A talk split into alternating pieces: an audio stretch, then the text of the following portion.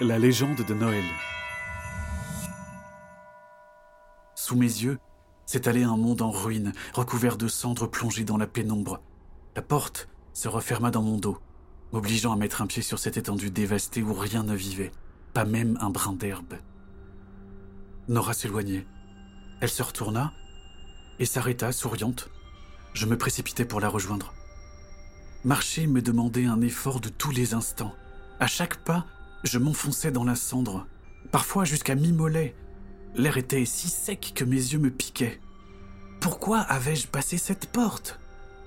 Pour affronter l'inconnu, je n'avais rien d'autre que mon précieux couteau à bois.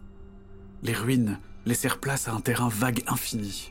Pas un chemin à l'horizon pour me donner l'espoir d'arriver quelque part. L'angoisse me tailladait l'estomac. Une colline finit par se dresser au loin. Une fine colonne de fumée noirâtre s'en élevait, se perdant dans le ciel nocturne. Arrivé au pied de la colline, je le vis, planté à son sommet, un arbre malfaisant. C'est de lui qu'émanait la colonne de fumée. Comme si ce n'était pas assez étrange, son tronc portait deux yeux qui me fixaient méchamment. Un regard d'une noirceur absolue qui me rappela celui du démon. Je n'entendais plus que les coups sourds de mon cœur embrasé de colère, un grognement furieux fit frémir la colline. Un énorme molosse surgit du sol pour me barrer le passage. Sa gueule débordait de dents aiguisées, ses yeux rouges brillaient d'une intelligence mauvaise. Par réflexe, je saisis mon couteau. J'avais l'air si ridicule que je crus entendre le monstre lâcher un petit ricanement.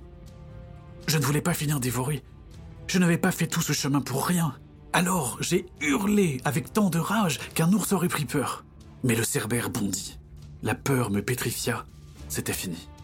Alors, une épée trancha le molosse qui s'évapora en une pluie de flocons. Je fixai la lame blanche, puis j'ai remonté jusqu'à la main qui la tenait. C'était la mienne. Mon couteau s'était métamorphosé en épée, et cette épée avait guidé mon bras pour me sauver. Je n'eus pas le temps de chercher à comprendre. Les branches de l'arbre s'agitèrent, menaçantes, et d'autres monstres jaillirent et fondirent sur moi. Je n'eus qu'à tenir fermement mon épée elle savait d'elle-même où frapper. Lorsqu'un tapis de neige recouvrit le flanc de la colline, les attaques cessèrent.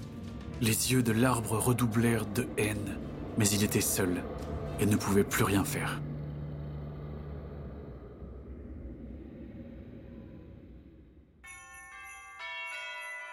Noël va-t-il venir à bout de cet arbre maléfique? Vous le saurez au prochain épisode.